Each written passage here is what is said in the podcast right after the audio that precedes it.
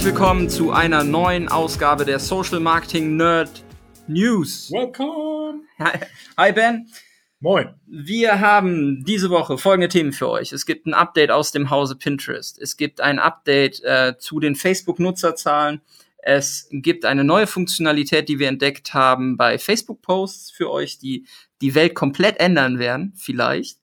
Wir haben ähm, einen neuen Quiz-Sticker, den ihr in Instagram Stories nutzen könnt und wir haben ähm, eine Funktionalität für euch, die wir diese Woche im Detail für euch ähm, auseinandernehmen werden, nämlich die, die von Bidding bei Facebook. Genau, die Kostenkontrolle bei Conversion-Kampagnen und den Abschluss macht wie immer den Tipp der Woche.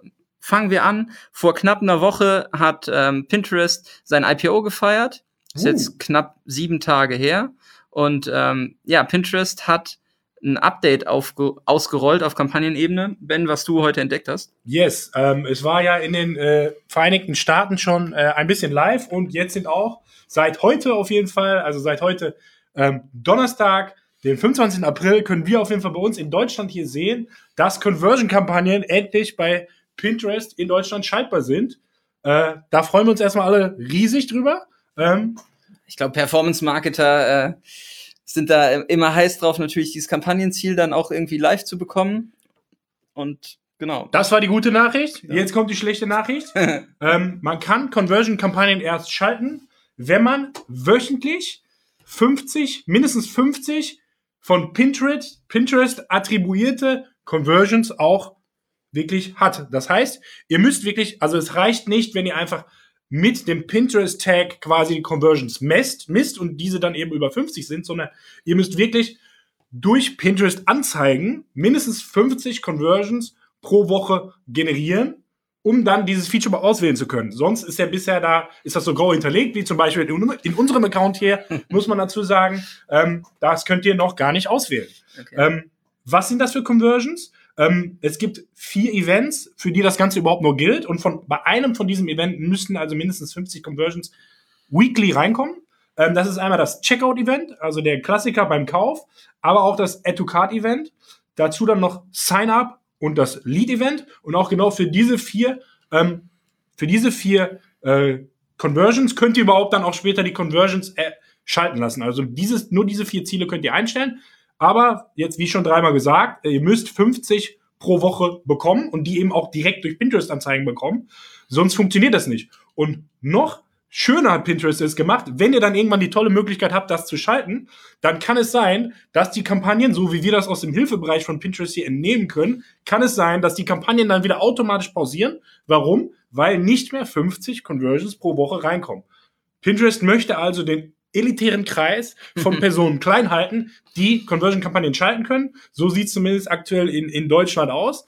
Äh, ja, finde ich, äh, finde ich einen spannenden Ansatz. Bei Facebook ist der Ansatz genau anders. Jeder kann Conversion-Kampagnen schalten, ob sie eben funktionieren oder nicht. Und Pinterest zwingt dich eigentlich dazu, erstmal Traffic-Kampagnen zu schalten oder andere Kampagnen, ähm, um dann eben auf diese Zahl zu kommen. Das ist eben auch, was sie im Hilfebereich immer dann auch wirklich so ausformuliert. Sie sagen dir wirklich, solange du nicht 15 Conversions pro Tag bekommst, fahr bitte Traffic-Kampagnen, bis du auf, an dem Level erreicht bist. Okay, ja. das heißt aber für mich als Werbetreibender, ich brauche erstmal ein sauber implementiertes Pinterest-Tag auf meiner Seite und muss entsprechend auch die Events gesetzt haben, damit Pinterest dann yes. über die Kampagnen, die vorgelagert geschaltet werden, Video-Views-Kampagnen, Traffic-Kampagnen, irgendwie Signale erfassen kann, um zu verstehen, was eine Conversion überhaupt ist und wen ich irgendwie als meine Zielgruppe, mein Zielpublikum habe, wer meine Kundenbasis ist und dann ja, wird das entsprechend aus. So, so sieht's aus. Also ich muss erstmal den Kanal zum Konvertieren bekommen. Und wir alle da draußen haben, glaube ich, in den letzten Wochen gemerkt, es ist dann tatsächlich doch nicht so leicht. Die Klicks sind nach wie vor extrem günstig. Ähm, in unserem Fall hier in Deutschland eigentlich alle unter, unter dem 20-Cent-Bereich. Äh, ähm, aber dann wirklich Conversions zu bekommen, ist nicht so leicht. Äh, das ist, glaube ich, so die gängige Meinung unter den Performance-Marketern, die wir so im Markt hören. Ähm, und auch wir selber können das feststellen. Bei Retargeting-Kampagnen muss ich sagen, funktioniert das schon sehr, sehr gut. Also hier haben wir äh, Beispiele, wo eben gute Conversions zum guten CPO reinkommen, aber bei fast allen Kampagnenarten, die wir hier so gerade schalten, muss man einfach dazu sagen, Neukunden äh, zu generieren, ist dann über Pinterest aktuell doch nicht so leicht. Ähm, wir haben, ich habe ja auch mal die Google Analytics Zahlen hier in dem von dem äh, Kunden hier angeschaut. Ähm, und zwar ist es tatsächlich so, ähm, dass hier äh, als Beispiel auch die Verweildauer leider extrem gering ist vom Pinterest-Traffic. Also hohe Bounce-Rate wahrscheinlich. Die äh, durchschnittliche Verweildauer der Website ist so vier Minuten. Der Pinterest-Traffic hat eine durchschnittliche Verweildauer von zwölf Sekunden. Absprungrate, Bounce Rate 87 Prozent. Ähm, das ist halt schon sehr, sehr hoch. Das muss man einfach dazu sagen. Man kann davon ausgehen, dass da eben auch sehr viel Bot-Traffic und was weiß ich dabei ist. Das hat man ja nun mal meistens äh, bei so neuen äh, PPC-Kanälen irgendwie mhm. dabei. Äh, noch ganz spannend fand ich übrigens die Auswertung, aber nach äh, Browser. Und hier hat sich extrem stark gezeigt, dass eben Pinterest rein mobil ist, eben noch viel, viel stärker als Facebook mobil ist. Ähm, es ist tatsächlich so, dass 52 Prozent des gesamten Traffics, den wir hier äh, über Pinterest einkaufen, alles im Safari-Browser ist, also mehr als die Hälfte. Krass. Äh, also Mobile natürlich nur, Safari-Browser Mobile. Und 44 Prozent der Android WebView, das ist quasi der Standard Android-Browser. Ähm, das macht in dem Fall jetzt also 96 Prozent des Traffics aus. Krass. Ähm, Im Vergleich dazu äh, die Facebook-Ad-Kampagnen, da lag die Browser-Verteilung rein mobil, aber auch schon deutlich gleichmäßiger verteilt. Also der Großteil der User kommt tatsächlich dann mobile über den Safari-Browser und über den Android-Browser.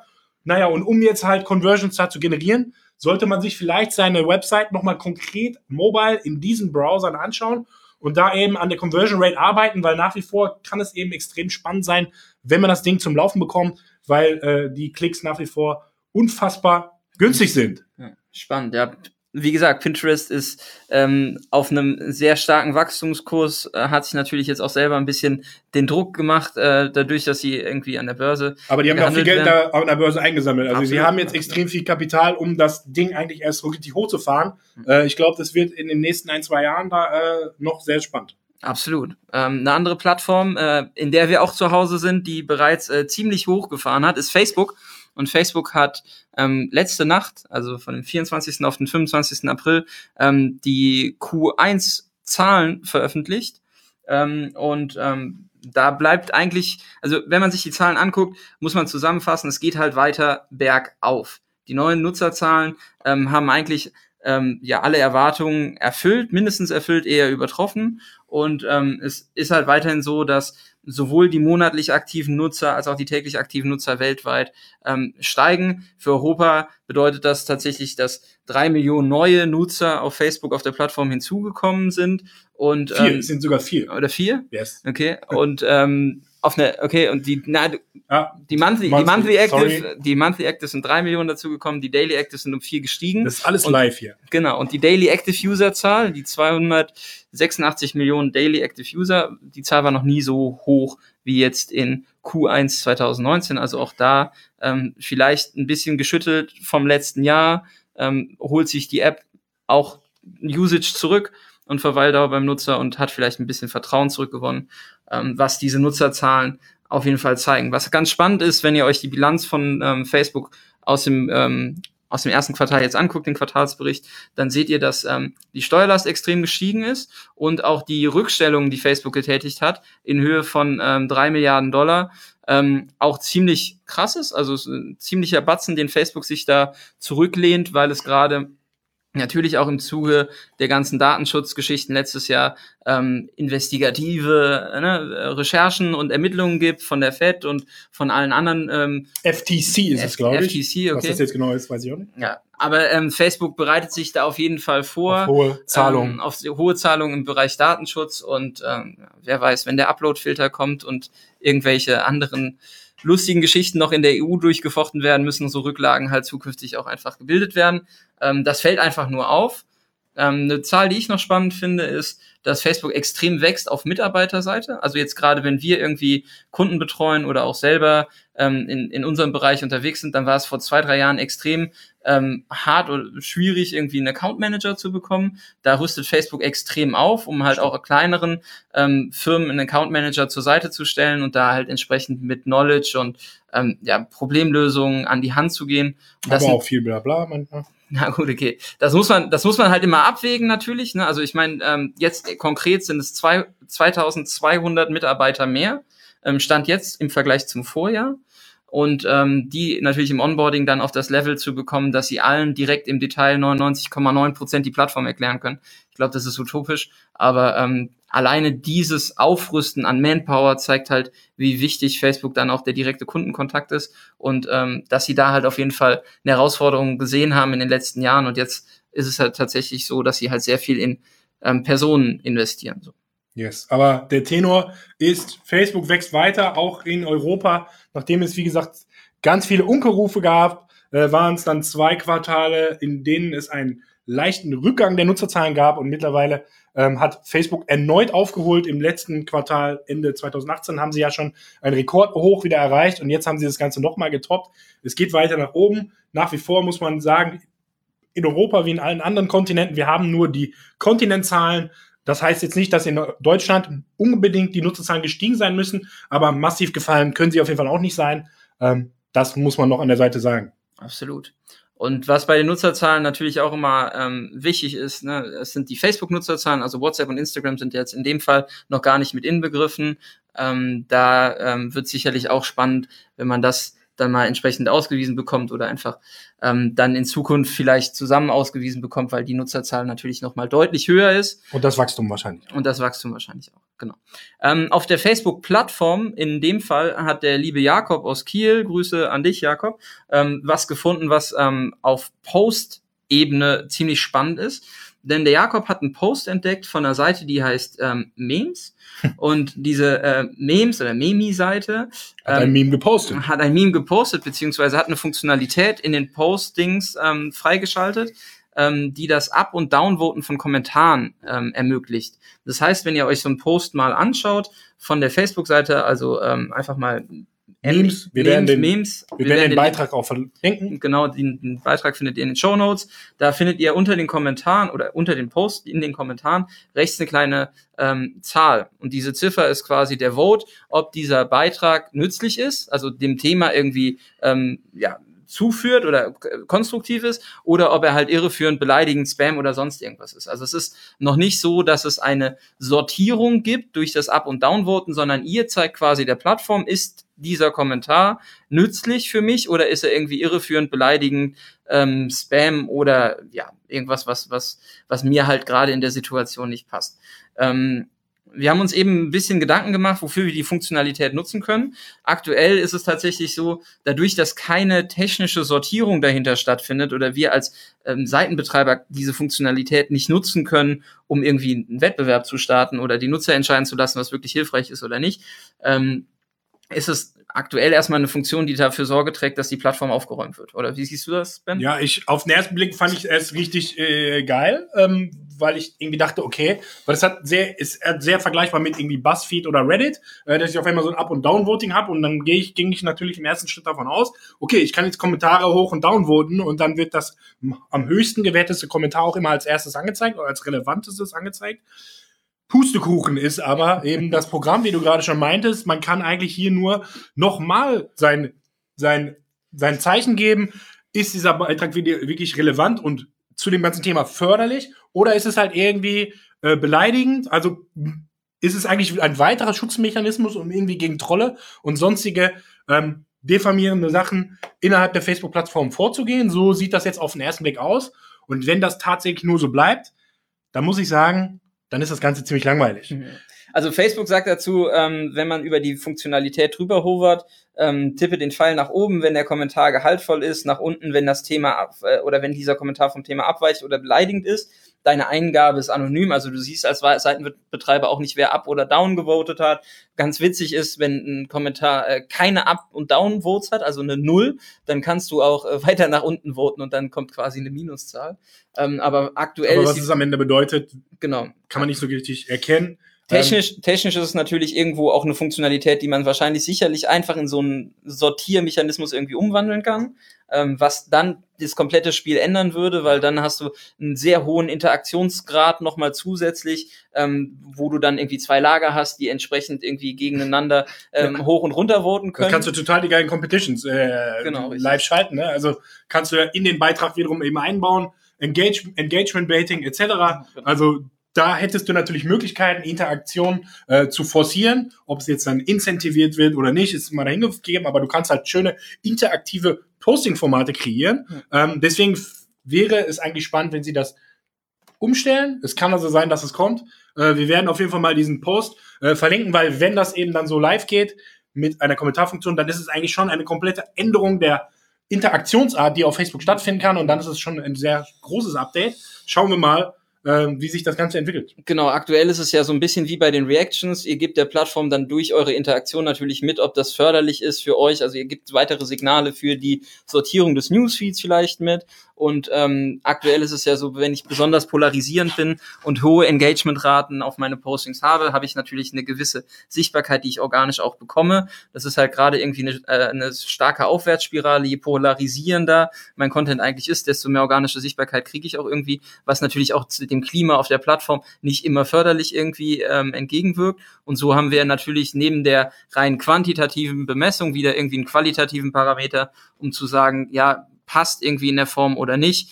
Ähm, aber was dann zukünftig alles mit der Funktionalität möglich ist, bleibt spannend. Oder ob es in drei Wochen wieder weg ist. Genau, kann natürlich auch ein Test sein, der dann entsprechend wieder zurückgerollt wird. Aber jetzt sammelt Facebook natürlich Nutzersignale ein, ob das ankommt, ähm, wie qualitativ das dann auch wirklich ist. Und ähm, schaut euch das mal an. Ähm, Gerade auch mobil sieht super aus, ist intuitiv zu nutzen, macht auch Spaß. Ähm, und beim Punkt Spaß kommen wir zum nächsten Thema. Denn, was für eine Überleitung. Was für eine Überleitung. Ähm, wir haben ähm, diese Woche in den meisten Instagram-Konten, ich glaube, alle draußen haben das mittlerweile. Auf jeden Fall war meine Instagram-App oder meine Instagram-Stories waren voll davon. Ben, hast du die auch schon gesehen, die neuen Quiz-Sticker in den Instagram-Stories? Ich habe sie noch nicht gesehen. Ich bin aber auch nicht der Story-Heavy-User, muss okay. ich dazugeben.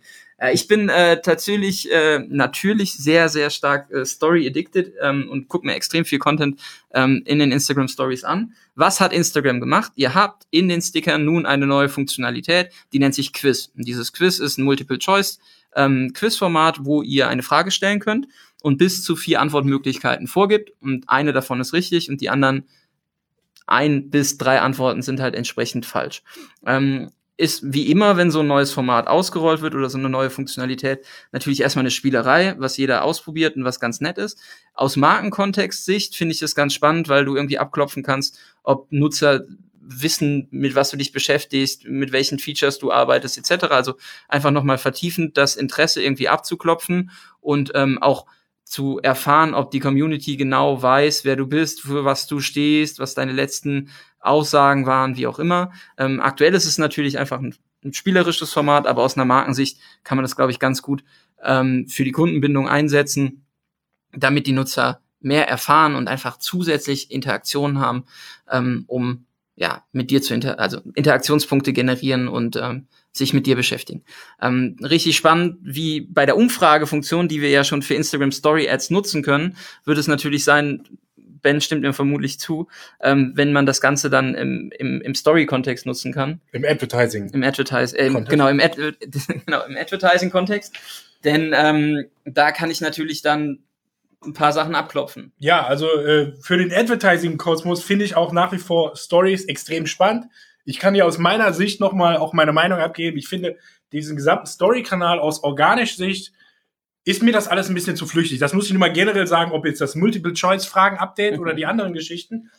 Um da wirklich viel Content zu produzieren, das ist sehr, sehr aufwendig. Ja. Ähm, für mich, ich sehe den Story-Kanal organisch eigentlich wirklich mehr im Branding-Bereich, bin ich ganz offen. Wenn du dir das leisten kannst, da jemanden hinzusetzen, der wirklich täglich zehn Stories postet, dann ist das super und alles cool. Aber ähm, ob der damit wirklich so einen Mehrwert generiert, weiß, weiß ich offen gesagt nicht. Sieht halt alles immer cool aus. Aber ich finde, es ist ein sehr flüchtiger Kanal und dafür ist der, der Aufwand, den ich da betreiben muss, um wirklich einen geilen Story-Kanal am Laufen zu halten, halt sehr, sehr hoch. Äh, das nochmal so mein Kommentar von der, von der Seite. Ich bin da nicht als, als Nutzer, ist mir das alles ein bisschen zu flüchtig. Aus Advertising-Sicht ist es ein mega spannender Kanal, weil er einfach ein enormes Momentum hat. Aber als Advertiser kann ich ja dem Nutzer auch viermal meine Anzeige äh, anzeigen und er sieht nicht dauernd was Neues, sondern also da habe ich öfter auch die Möglichkeit, immer die gleichen Leute zu erreichen und sie dann eben zu einer Conversion vielleicht zu führen. Ähm, aber so als klassischer organischer Kanal muss ich sagen, finde ich Stories nach wie vor ich selber würde das nur bei Projekten einsetzen, wo du wirklich Budget für Branding hast. Und dann ist es, glaube ich, auch ein spannender Kanal, nochmal so meine Meinung dazu. Dienst natürlich die Ökonomie der Aufmerksamkeit. Ne? Also wenn du dir anguckst, wer äh, schnell wächst und groß ist, äh, die posten halt bis zu 40 Stories am Tag. Aber das musst du ja leisten können, was du schon richtig sagst. Der Punkt den, Content, der Content, den Content permanent zu erstellen, ist halt ein Mordsaufwand. Ähm, wo sich dann auch glaub, aktuell definitiv Firmen und, und Unternehmen schwer tun, diesen Kanal kontinuierlich zu bespielen, weil sie haben weder das Gesicht noch die Story noch die Kontinuität und die Luft, den Kanal entsprechend mit relevanten Inhalten zu füllen. Und aus Advertising-Sicht du hast keinen günstigeren CPM aktuell, was Platzierungen angeht Definitiv. oder Auslieferungen angeht. Ähm, du hast eine extrem hohe Retention auf die Themen, ähm, gerade im Retargeting, ähm, auch eine sehr ähm, gute Ausspielung, was, was das Placement angeht. Die Gestaltungsmöglichkeiten sind geil im, im Vollbild. Und ähm, da ist Stories auf jeden Fall das Winner takes it all Placement. Also ich glaube, um das nochmal zu sagen, ich glaube, dass Stories noch viel, viel wichtiger wird und teilweise sogar die Relevanz des Newsfeeds irgendwann sogar ablösen wird. Also dass Story als als Newsfeed-Kanal wichtiger ist als der klassische Facebook-Kanal oder der klassische Instagram-Kanal.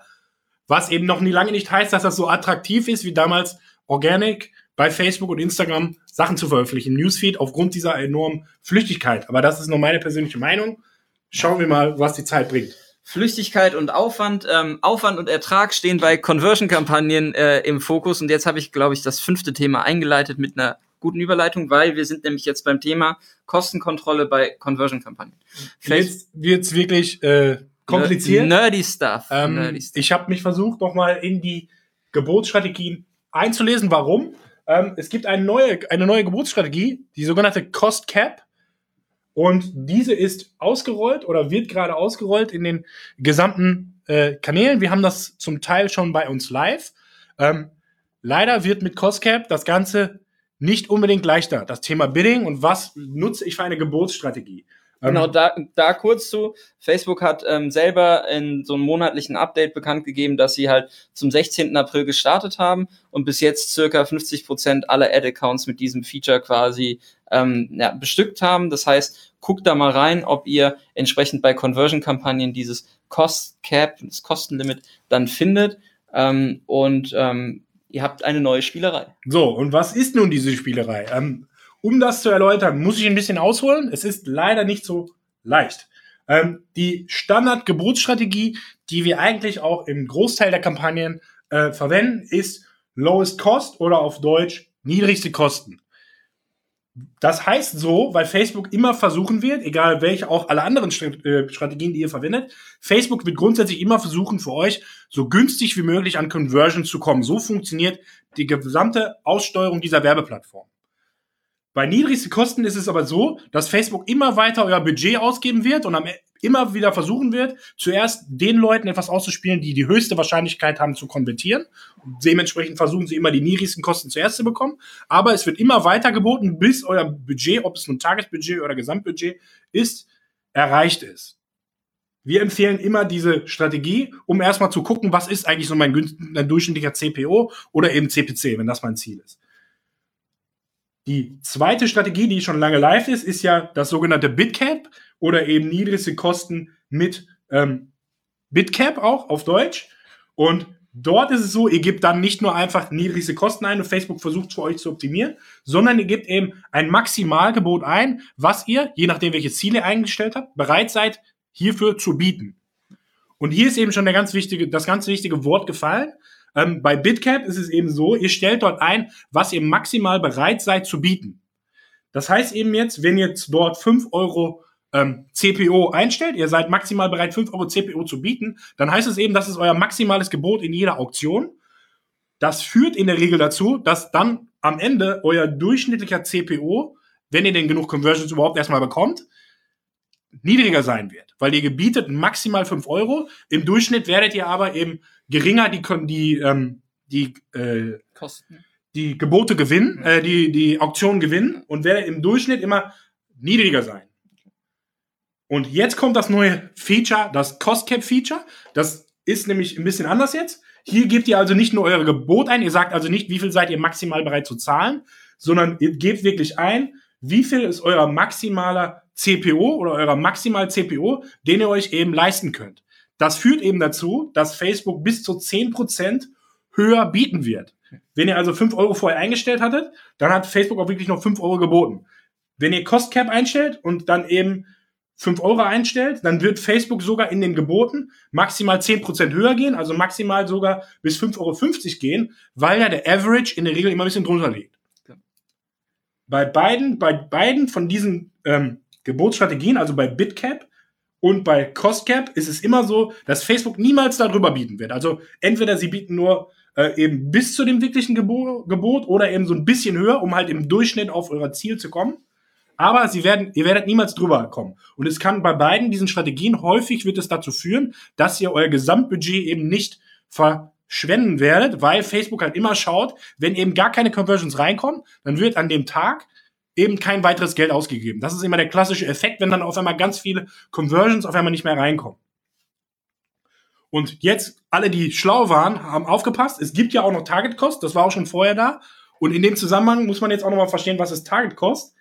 Unter Tageskost definiert Facebook wieder leicht etwas anderes. Hier gebt ihr auch euren Ziel-CPO an, so wie bei Cost Cap. Bei Target Cost kann es aber sein, dass in den Einzelgeboten Facebook sogar deutlich über euer Tageskost geht. Also nicht nur maximal bis 10% drüber, sondern deutlich höher. Also wieder ein bisschen aggressiver bietet. So. Ich hoffe, ihr konntet mir halbwegs folgen. Ähm, was ist die Quintessenz des Ganzen? Ich würde euch empfehlen, in 95% aller Fälle verwendet nach wie vor erstmal Lowest Cost. Also die Herausforderung, die Herausforderung, die wir sehen, ist, ich muss, ich muss entsprechend ähm, Kosten einstellen. Also ich muss kalkulieren oder wirklich definieren können, was ich bereit bin zu bezahlen, wie hoch mein CPO sein darf, beziehungsweise ähm, was, ja, was ich halt bereit bin zu bezahlen. Und was ich überhaupt in der Lage bin, auch zu erzielen, das ist genau. eben ganz wichtig. Also und auch das Thema, mit welchem Gebot gehe ich, also mit welcher Gebotsstrategie gehe ich in die Auktion? Mache ich wegen eine klassische Verdrängung? Gehe ich irgendwie bewusst niedriger rein, um mich halt dem Zielwert irgendwo zu nähern? Das ist natürlich dann irgendwie Taktiererei und Fummelei. Ähm, aber das ist zu Beginn, also wenn ich Conversion-Kampagnen schalte, zu, zu Beginn sind das nicht meine Optionen, die ich wählen kann, weil ich gar nicht die Werte kenne du Regel. weißt in der Regel am Anfang nicht, was ist eigentlich so ein durchschnittlicher CPO, den ich mit meinen Kampagnen und meinen Zielgruppen erreichen kann. Das ist genau. erstmal sehr stark von den Zielgruppen abhängig. Ne? Ja. Gewisse Zielgruppen sind eben kaufaffin, andere eben wiederum nicht. Das kann sehr stark variieren. Und dann ist es enorm davon abhängig, was zeige ich den Leuten am Ende? Wie sehen meine Bilder aus? Und wie ist auch generell überhaupt das ganze Angebot, was ich den Leuten mache? Also jetzt wirklich die Kaufentscheidung am Ende, unabhängig, was das eigentlich für ein Bild oder was für ein Video ist. Was muss der User am Ende für eine Kaufentscheidung fällen? das hat einen enorm starken Einfluss auf den CPO und der kann den enorm wechseln. Und hier eben auch, das muss ich erstmal für mich als Unternehmen herausfinden. Und im zweiten Step muss man auch nochmal ganz klar sagen, es ist eben auch wiederum von Kampagne zu Kampagne immer wieder anders. Wenn ich jetzt eben ein neues Produkt habe, neue Bilder habe oder neue Zielgruppen schalte, kann sich ja eben alles wieder ändern. Wir haben eben auch auf Einzelkundenebene sehr starke Variationen in den Tests drin. Deswegen weiß ich nicht nur einmal, was ist mein super, was ist mein CPO und den werde ich auf alle Zeit immer erfahren, sondern ich muss eigentlich fast jedes Mal immer wieder neu prüfen, weil sobald ich irgendwie größere Änderungen an meiner gesamten Kampagnenstruktur vornehme, bist du eigentlich wieder direkt beim Punkt Null. Das ist auch genau das, was Andrew Foxwell damals in dem englischen Vortrag auch so schön gesagt hat. Du musst eigentlich akzeptieren, dass du nichts weißt. Und du musst es auch nicht nur einmal akzeptieren, wenn du mit Facebook Ads anfängst, sondern du musst es eigentlich kontinuierlich wieder hinterfragen und kontinuierlich halt neu ausprobieren, äh, ob das jetzt, was ich jetzt gerade versuche, funktioniert. Nur wenn ich Bilder ändere, kann es sein, dass der CPO viel, viel höher ist. Genau. Und deswegen ist in der Regel, um diese Fehlerquelle einfach zu vermeiden, Lowest Cost eigentlich in 95 Prozent aller Fälle, wenn ihr neue Kampagnen schaltet, eigentlich immer spannender. Und dann empfiehlt Facebook jetzt eben auch, wenn ihr eben Lowest Cost eingestellt habt und irgendwann mal euren CPO wirklich, also wenn überhaupt erstmal Conversions genug reinkommen, das ist ja erstmal die große Herausforderung. Und wenn das der Fall ist und dann ihr auch in einem Bereich seid, der eben attraktiv ist, dann empfiehlt Facebook mittlerweile, dann soll man jetzt eben von niedrigste Kosten auf Cost Cap umstellen. Das ist jetzt quasi die neue Empfehlung von Facebook. Ähm, ob das dann wirklich was bringt, werden wir sehen. Wir müssen ganz klar sagen, meistens führt eine Umstellung der Ziele nicht zu einer enormen er Erhöhung der Performance. Also, mhm. wenn ich von Lowest Cost komme und Bitcap oder Cost Cap jetzt eben neu einstelle, kann es eben sehr stark dazu führen, wenn ich eben auf der Kostenseite enorm defensiv fahren muss, um wirklich auf mein CPO zu kommen, dann machen diese beiden Geburtsstrategien Sinn. Die führen aber in der Regel dazu, dass deine Ausspielung enorm, die kann enorm sinken. Ja. Ähm, das muss man einfach wissen. Wenn es, also es macht, diese Geburtsstrategien machen in meiner Welt eigentlich wirklich nur Sinn, wenn du Kampagnen hast, die lange fahren, die immer stabil bleiben. Und dann macht es eventuell Sinn. Nur da muss man auch wieder sagen, dann kommen wieder Faktoren wie Frequenz rein, Audience Saturation. Also du bist eigentlich die ganze Zeit glühende Kohlen am Jonglieren, weil irgendwann ist dann wiederum die Zielgruppe gesättigt und das führt daran wiederum dazu, dass keine Conversions reinkommen. Ähm, es gibt sehr, sehr viele Gründe, die für die, die auf den Conversion Rate und den CPO einen Einfluss haben. Und die Geburtsstrategie ist, glaube ich, eins der unwichtigsten Einstellungen, nehmt einfach Lowest Cost und fokussiert euch auf Zielgruppen. Was zeige ich den Leuten? Was sind es für Angebote? Wenn die Leute nicht direkt kaufen, muss ich vielleicht irgendwie Lead-Gen machen, muss ich den Usern erstmal was geben und krieg so die Nutzer rein. Das sind viel wichtigere Fragen, als welche Geburtsstrategie habe ich eingestellt. Absolut. Also ich glaube, mit den Funktionalitäten muss ich mich äh, dann beschäftigen, wenn ich 95 Prozent äh, durch habe und irgendwie alle Hypothesen getestet habe. Ähm, wir, wir sind natürlich immer gespannt auf eure Ergebnisse und eure Erfahrungen. Teilt die gerne mit uns. Ähm, ich glaube, das Thema Cost Cap wird gerade irgendwie bei langfristigen äh, Retargeting-Kampagnen irgendwie mal spannend sein, zu testen, ob man da halt entsprechend ähm, vom CPO irgendwie noch ein bisschen was ähm, nach unten bewegen kann und da vielleicht günstiger Leute einsammeln kann. Ähm, aber diese Funktionalität macht halt zum einen die Plattform komplexer. Ich habe mehr äh, Funktionalitäten und da muss man auch sagen, wenn wir uns da jetzt reinfuchsen und das ganze Thema ausprobieren, so ganz hundertprozentig klar beschrieben und in welchem äh, Promillbereich sich die, äh, diese ähm, Kampagnenziele sich jetzt oder die, diese Ziele, äh, die Kostenkontrolle entsprechend dann ähm, unterscheidet. Ähm, das wird halt dann auch wirklich die Erfahrung zeigen. Ähm, aber am Ende ist es, wenn ihr startet, Conversion-Kampagnen schaltet, wie Ben sagt, guckt, dass ihr erstmal genug Conversions habt, die mit dem Facebook-Pixel getrackt werden, damit Facebook weiß, was, auf wen sie optimieren müssen und fangt mit Lowest Cost an, damit ihr überhaupt erstmal eine Vorstellung bekommt, was für ein CPO ihr. Ob der Kanal funktioniert. Genau, egal, Kanal was ihr einstellt, ähm, wenn das, was ihr den Leuten zeigt oder das Produkt, was ihr anbieten wollt, nicht gekauft wird, dann kann auch die Geburtsstrategie da wenig Einfluss drauf nehmen, ob die Nutzer das am Ende wirklich interessiert und ob sie das Produkt, whatever, kaufen wollen. So, ähm, eine Funktionalität, die auf jeden Fall für Syn Synapsenbrand im Verständnis sorgt. Ähm, wie ihr es von uns gewohnt seid, haben wir jetzt noch einen Tipp der Woche für euch. Und dieser Tipp der Woche ist diesmal nicht pragmatisch hands-on im ähm, Werbeanzeigenmanager ähm, oder auf den verschiedenen Ebenen, sondern es geht immer darum, wenn Ben oder ich in Seminaren sind, wo kriegt ihr eure Informationen her? Wo holt ihr eure News ab? Wo bleibt ihr, äh, wo, wo bleibt ihr auf dem Laufenden? Ähm, wo informiert ihr euch? Und da haben wir ähm, diese Woche sogar zwei Tipps für euch. Genau, mehrere, mehrere Sachen sind jetzt ja quasi gerade passiert mit dem äh, Earnings Call, der vor noch nicht mal 24 Stunden hier stattgefunden hat, hat Facebook auch witzigerweise bekannt gegeben, dass unser Freund Mark Zuckerberg einen Podcast hat. Ähm, seit gestern äh, ist auf Spotify, äh, da könnt ihr einfach mal Mark Zuckerberg eingeben, ist ein Podcast live, der nennt sich Tech in Society Podcast, hat auch schon zwei Folgen und äh, ähm, das ist auf jeden Fall mal ganz spannend, äh, dort reinzuhören. Gerade in der ersten Folge redet Facebook gerade eben über das Thema, wie sie eben die Technik bauen und was sie eigentlich eben auch mit der Society machen und was das für Implikationen, Recht etc. hat. Also es passt genau da rein. Facebook muss jetzt erstmal drei bis fünf Milliarden Euro zurückstellen, weil sie eben an allen rechtlichen Fronten gerade kämpfen, weil das, was sie so bauen, ist halt eigentlich die, die Rechtslage weltweit ist darauf eigentlich noch nicht vorbereitet. Und darüber redet äh, Marc so ein bisschen. Und die zweite Folge ist eben mit dem Matthias Döpfner. Äh, da gab es ja vor ein paar Wochen ein Interview, was auch schon per Video live geschaltet ist. Und in Zukunft sollen dort eben noch viel, viel mehr Content von Marc selber irgendwie bereitgestellt werden. Also durchaus spannend, äh, sich die Gesamtstrategie des Unternehmens äh, aus Marks Sicht nochmal anzuhören. Ist sicherlich inspirierend und man kriegt so ein bisschen äh, das Gefühl für das Mindset, woran Facebook auch arbeitet. Ich meine, wir sind immer sehr pragmatisch in den letzten Kniffen des Werbeanzeigenmanagers.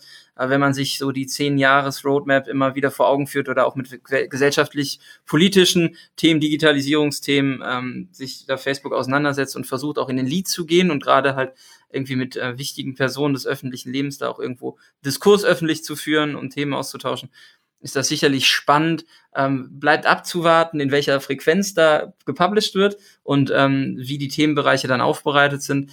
Ähm, aber sicherlich ähm, eine spannende Newsquelle.